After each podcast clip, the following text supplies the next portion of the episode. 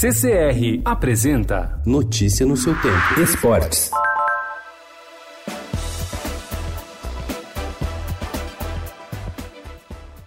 Árbitros com formação qualificada, revelação de talentos, maior presença feminina no apito e mais transparência nas decisões da arbitragem de vídeo. A primeira mulher a presidir a comissão de arbitragem da Federação Paulista de Futebol, Ana Paula Oliveira, assumiu o cargo na última semana com definições claras sobre quais projetos quer levar adiante na temporada 2020. Em entrevista exclusiva ao Estadão, o antecessor Dionísio Roberto Domingos promete estabelecer diálogo com os clubes paulistas e diz que terá preocupação especial com quem atua atua em campeonatos menores, como terceira e quarta divisões.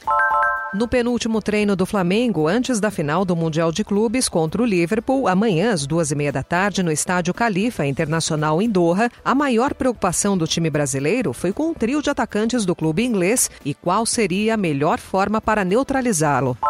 O goleiro Gia do São Paulo deixou a cadeia ontem, poderá retornar ao Brasil. A Justiça dos Estados Unidos determinou a soltura do jogador após audiência de custódia. Ele não precisou pagar fiança e terá de ficar afastado da mulher, Milena Benfica. Por outro lado, poderá ter contato com as duas filhas com supervisão de terceiros. Jean é acusado de agredir Milena na madrugada de quarta-feira em Orlando, na Flórida, nos Estados Unidos.